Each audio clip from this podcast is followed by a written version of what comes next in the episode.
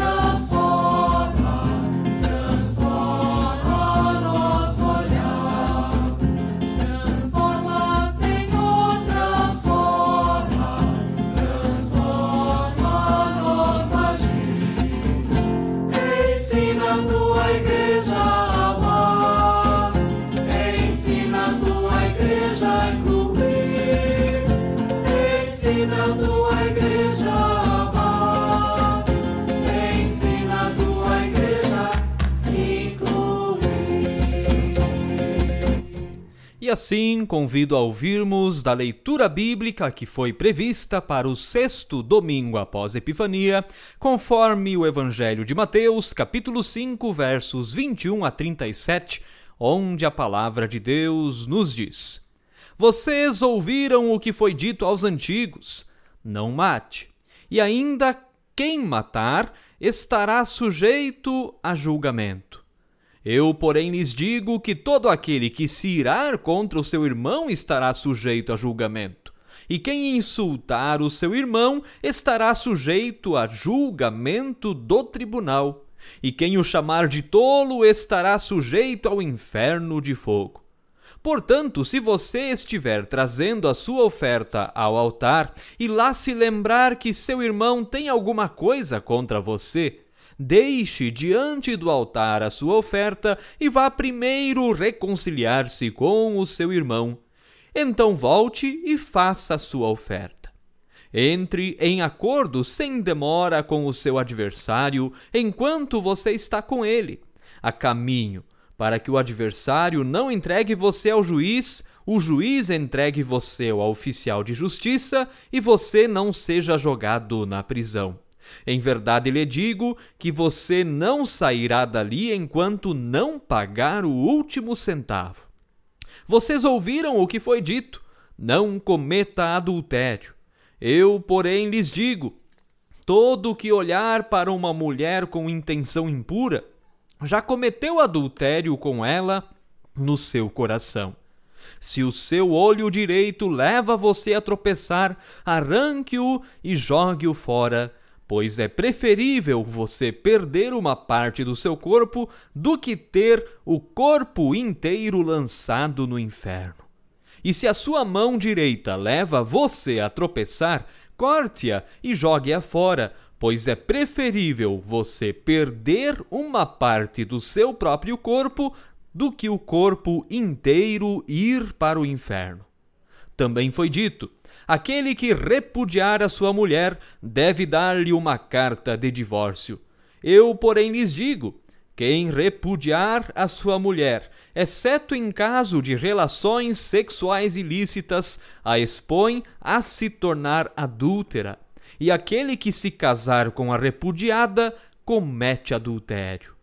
Vocês também ouviram o que foi dito aos antigos: não faça juramento falso, mas cumpra rigorosamente para com o Senhor o que você jurou. Eu, porém, lhes digo: não jurem de modo nenhum, nem pelo céu, por ser o trono de Deus, nem pela terra, por ser o estrado de seus pés, nem por Jerusalém, por ser a cidade do grande rei. Não jure pela sua cabeça, porque você não pode fazer com que um só cabelo fique branco ou preto.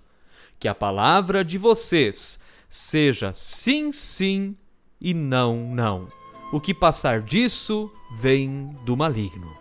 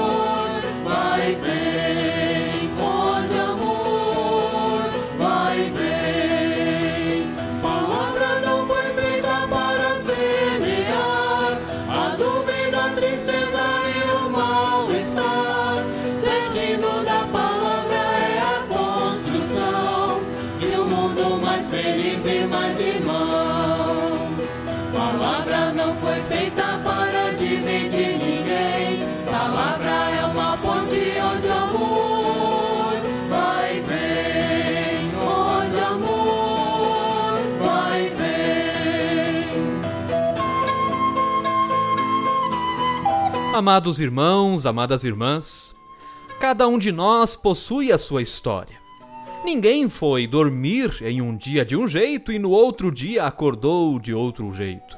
Ninguém vai dormir com uma personalidade e acorda no outro dia com uma personalidade completamente diferente. Ninguém é o que é de um minuto para o outro. Somos uma construção edificada tijolo por tijolo ao longo dos anos.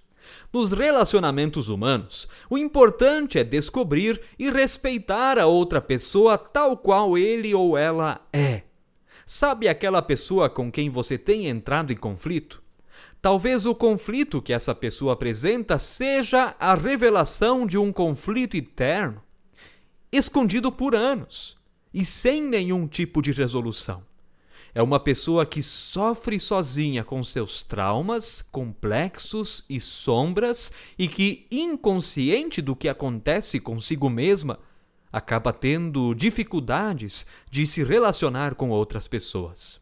E talvez uma pessoa é julgada por sua personalidade sem que aquele ou aquela que julga faça a menor ideia dos sofrimentos internos da pessoa em conflito consigo mesma e com o mundo. Pais e filhos vivem conflitos porque são de gerações diferentes. Irmãos podem viver conflitos por sentirem sentimentos diferentes pelos seus pais. Cônjuges vivem conflitos porque a linguagem do amor entre ambos já não é mais compreendida. Colegas de trabalho vivem conflitos porque têm ideias diferentes sobre o trabalho ou sobre os chefes. Amigos vivem conflitos por causa das diferenças nas histórias familiares de criação de gostos. Religiosos entram em conflito por crerem de modo diferente. Eleitores entram em conflito por votarem de maneira diferente. Políticos entram em conflito para que o mais poderoso possa permanecer, assim por diante. No tempo de Jesus, obviamente, já havia relacionamentos conflituosos. Havia inclusive leis estabelecidas ao longo do Antigo Testamento para que a justiça fosse feita caso os conflitos tivessem consequências graves, como a violência e a morte. Jesus, porém, em sua sabedoria, quis dar um passo a mais. Para Jesus, não basta fazer algo quando a tragédia já aconteceu. Ao contrário, é preciso agir antes. Neste caso, para Jesus, o peso da lei não é suficiente para impedir a tragédia, mesmo que a lei seja pedagógica. Para Jesus, a cura dos conflitos está no amor. Não há nada pior que ser escravo do mal. Enquanto o mal escraviza, o amor liberta. Enquanto o mal oprime, o amor emancipa. Enquanto o mal é preconceituoso, o amor aceita. Enquanto o mal é violento, o amor é pacífico. Enquanto o mal é ignorante, o amor é sábio. Enquanto o mal é negacionista, o amor é inteligente. Enquanto o mal é sujo, o amor é transparente. Enquanto o mal é desgraçado, o amor é cheio da graça de Deus. Para Jesus, a pessoa capaz de matar é alguém que, de alguma forma, já morreu em sua vida. Morreu para o amor, morreu para a empatia, morreu da sua humanidade. Enfim, foi atingida pela doença da indiferença e sucumbiu de modo fatal. Do ponto de vista de Jesus, quem perdeu a sua humanidade é alguém que já não possui vida, mesmo que o seu coração continue batendo e seus pulmões continuem respirando. Por isso, para Jesus, matar alguém está muito além de tomar posse de uma arma e atingir a outra pessoa. Pessoas podem ser mortas com as palavras, e quem insultar o seu irmão estará sujeito a julgamento no tribunal. Mateus capítulo 5, verso 22. Se queremos ter relacionamentos humanos mais pacíficos, precisamos aprender que as nossas palavras machucam e matam. Em seguida, Jesus se volta para os relacionamentos conjugais. O interessante é que, para Jesus, a prevenção está ligada à educação. Para ele, o pecado não está apenas no ato, mas na vontade. Jesus está já aqui dando sinais sobre a coisificação da mulher. Isso acontece quando a mulher é vista apenas como um objeto a ser usada pelo homem para obter o prazer sexual. Neste caso, a mulher não é vista como ser humano que também é densa de história, sentimentos e vontades. Ao contrário, ela é reduzida a ser um objeto que tem como única função servir ao homem em seus desejos. A mulher não é vista como mulher, mas como coisa. É isso que significa o olhar denunciado por Jesus. Antes do adultério está o simples olhar. E antes do simples olhar está toda uma educação que criou o homem para ser o pegador que é o orgulho de seu pai. É uma educação que faz o menino crescer objetificando a mulher. E não há pior exemplo para a criança que ver sua mãe sendo humilhada e objetificada pelo seu pai. Outro problema é a pornografia, que também apresenta a mulher como simples objeto de satisfação do homem. As distorções da pornografia na mente humana são, até hoje, muito estudadas por diferentes áreas da psicologia. É preciso mencionar também o perdão. Perdoar o cônjuge e a cônjuge não significa voltar ao relacionamento tóxico, mas receber e dar a paz. Nunca podemos generalizar uma única forma de perdão. Há casais que experimentaram diferentes crises e, através do perdão, buscaram a reconciliação e permaneceram juntos. E há casais em que a convivência é algo impossível. Aqui é importante dizer que Deus não é contra que cada um siga a sua vida e procure o seu recomeço. Neste caso, a tarefa da igreja, da comunidade, não é julgar ou fofocar a respeito, mas acolher, ajudar e sempre estar do lado da vítima. E no caso de violência, é nossa tarefa também ajudar, orientar e até mesmo denunciar antes que o pior aconteça. Amados irmãos, amadas irmãs, sim, viver é difícil, conviver talvez um pouco mais. Aceitemos hoje o desafio de transformarmos as nossas convivências. Podem me chamar de idealista, de utópico, mas eu nunca vou deixar de sonhar com a esperança da paz para todas as relações. O amor cura, o amor doa o recomeço. O amor possibilita encontros e reencontros entre desencontrados. Que haja paz na sua família, que haja paz nas igrejas e religiões, que haja paz nas cidades, que haja paz nos estados, que haja paz em todo o Brasil, que haja paz no mundo, que a cobiça termine, que nenhuma vida seja colocada como menos valorosa que dinheiro ou bens, que toda pedra de julgamento caia no chão e pavimente o caminho da paz.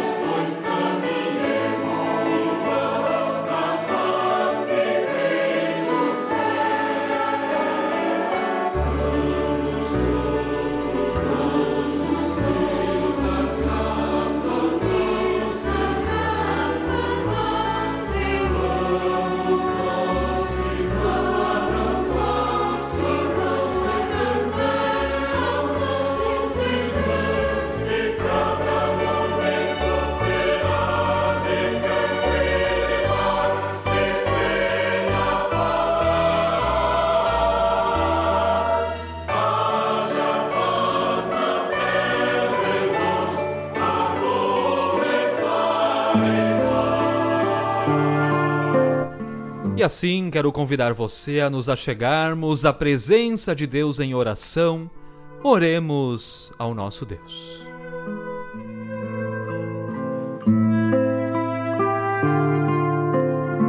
Deus amado, a ausência de unidade, onde nasce o amor fraterno e a justiça, a ausência de convivência familiar com diálogo e respeito a intolerância crescente entre diferentes religiões, ao crescente desrespeito pela tua criação, em toda a humanidade, ao desrespeito à dignidade humana. Perdoa-nos quando somos agentes da divisão, ódio e injustiça. Perdoa-nos quando não somos humildes para o diálogo e por quando queremos estar certos a todo custo. Perdoa-nos quando não respeitamos as diferenças religiosas. Perdoa-nos quando destruímos a tua boa criação que não pecou, mas geme e sofre por causa dos nossos pecados. Perdoa-nos quando deixamos de nos enxergarmos uns aos outros como igualmente seres humanos criados à tua imagem e semelhança e com dignidade. Perdoa-nos, ó Deus, e concede-nos a transformação da nossa vida pelo teu Espírito. Tudo mais o que está em nossas mentes e corações, entregamos agora a Ti na oração que Teu Filho unigênito Jesus Cristo nos ensinou, dizendo: Pai nosso que estás nos céus, santificado seja o Teu nome. Venha o Teu reino, seja feita a Tua vontade, assim na terra como no céu.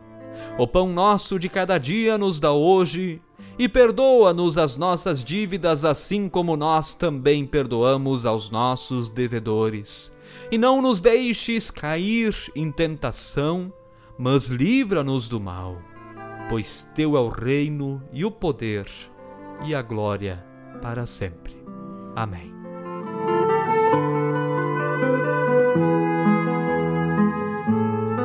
E assim te convido a receber da bênção do nosso Deus que o Senhor te abençoe e te guarde, que o Senhor faça resplandecer o seu rosto sobre ti e tenha misericórdia de ti.